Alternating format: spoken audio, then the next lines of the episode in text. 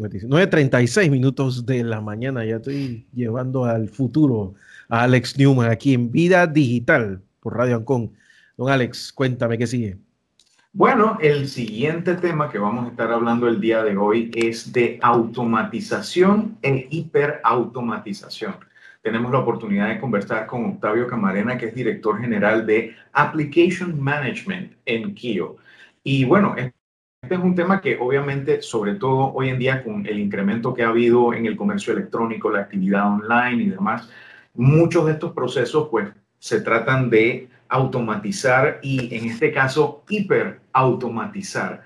Para aclarar esto, eh, quiero empezar eh, eh, preguntándole a Octavio, ¿a qué nos referimos específicamente con automatización en este contexto y a hiperautomatización en el contexto de lo que hacen en Kio, que es el eh, hospedar, eh, se podría decir, la mayoría de estos servicios que en algún momento las personas necesitan, utilizan y que, bueno, están eh, siempre disponibles para las personas que los usan. Bienvenido, Octavio. Gracias. Antes que nada, buenas, buenos días a los dos. Gracias por estar con ustedes en este programa tan escuchado. Y les platico un poquito el concepto. Eh, la automatización se refiere a el utilizar lo que le llaman robots tanto físicos como digitales para emular acciones humanas y que éstas sean llevadas a cabo por estos robots, tanto de software como físicos. Y mucho, cuando se habla mucho de la automatización en la disrupción tecnológica, no se refieren solamente a los típicos esos brazos mecánicos que uno se imagina en las armadoras de coches, etcétera. Esta es automatización física. Aquí nos estamos refiriendo a lo que es la automatización digital. Son robots de software, o sea, no son físicos, es software que se instala en las distintas aplicaciones, en las distintas computadoras de los, de los usuarios, y estos, este software emula lo que haría un individuo cuando se mete a un correo, cuando se mete a una página de banco, cuando se mete a un Excel, y lleva a cabo unas operaciones, o, cuando se mete a los, a los famosos ERPs, ¿no? los SAPs o los Oracles, que son esos sistemas que se utilizan para gestionar las empresas, a eso se le llama automatización de software. Eso es automatización. Hiperautomatización es cuando se mezcla la, el desarrollo de esta automatización que acabo de mencionar con el concepto de inteligencia artificial. Inteligencia artificial es otro concepto que básicamente es cuando las máquinas, utilizamos a máquinas, a algoritmos matemáticos que corren en máquinas increíblemente potentes para empezar a tomar decisiones, para empezar a identificar anomalías, hallazgos y darle sentido a los datos. Esa es la parte de inteligencia artificial. Cuando se mezclan y se unen la automatización con la inteligencia artificial, eso es lo que se le llama hiperautomatización. Ese es el concepto. Imagino que también parte de la idea de este tipo de, de, de, forma de trabajar estos procesos es de también, así como le dimos inteligencia a estos procesos en un principio, el dar como un paso más atrás y darle inteligencia a esa inteligencia para que pueda ser dinámica, cambiante, actual, eh, actualizarse de forma automática ante los cambios en las diferentes situaciones.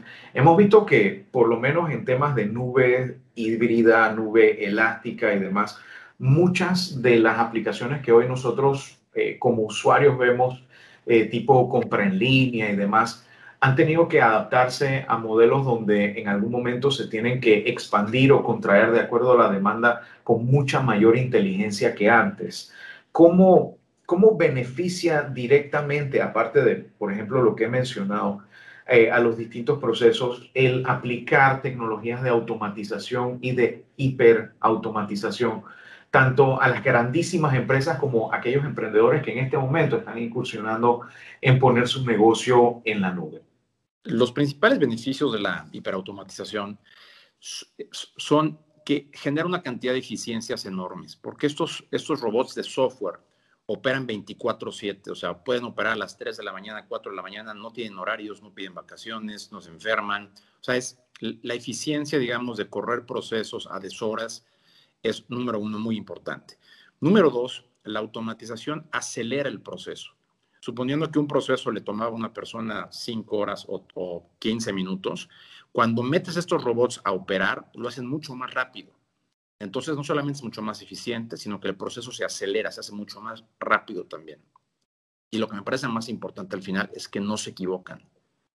Nosotros sabemos que muchos de los procesos, los principales procesos que se empiezan a automatizar, son los procesos que son repetitivos, que siguen reglas, son procesos realmente aburridos, que gente tiene que hacer porque se tienen que hacer por normatividad o por una serie de temas.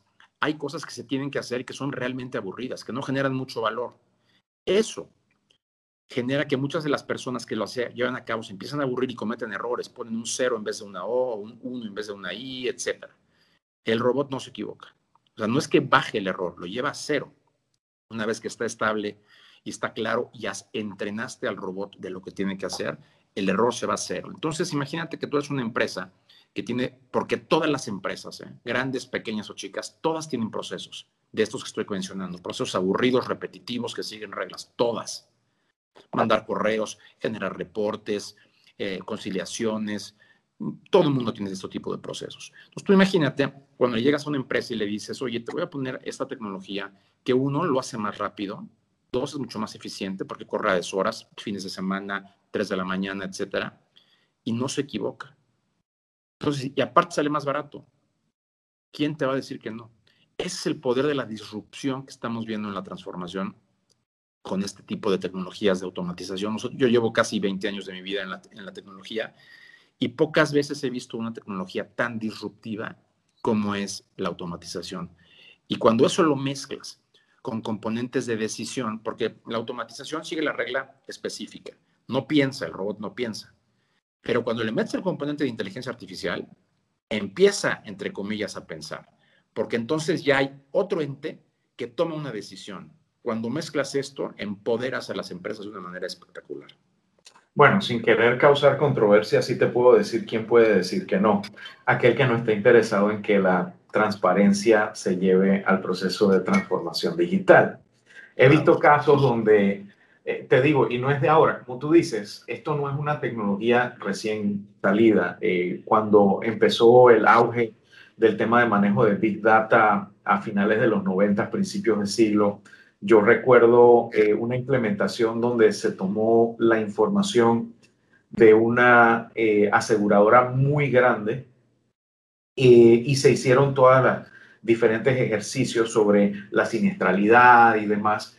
Y cuando se le presentó la información a la persona que tomaba las decisiones, dentro de todos los puntos de datos había uno que estaba muy por fuera del asunto y él dice, bueno, vamos a ver qué, qué dice ese punto.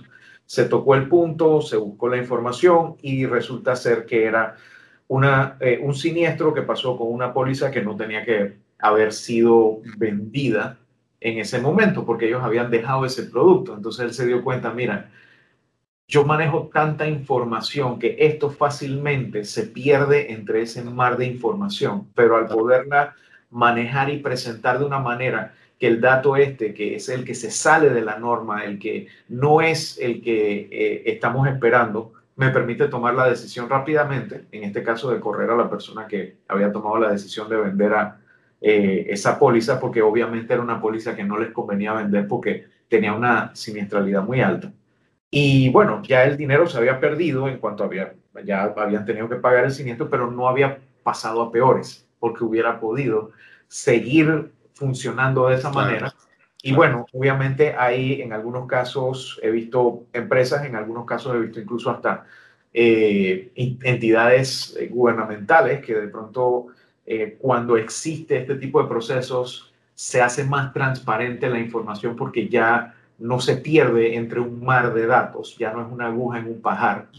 Eh, y, y, en algunos casos, pues hay resistencia al cambio. Siempre, siempre va a haber resistencia al cambio cuando se trata de, de haber mayor transparencia. Lamentablemente, pues el ser humano a veces tiene esa dificultad. Ahora, hablando también de los beneficios eh, en cuanto al tema de transformación digital, muchas veces las personas eh, cuando hablan de una transformación digital se, se enfocan en lo digital y simplemente agarran el formulario que antes llenaban en papel, lo escanean en PDF y se lo mandan a la gente y dicen llénamelo, imprímelo, escanealo, mándamelo de vuelta y demás.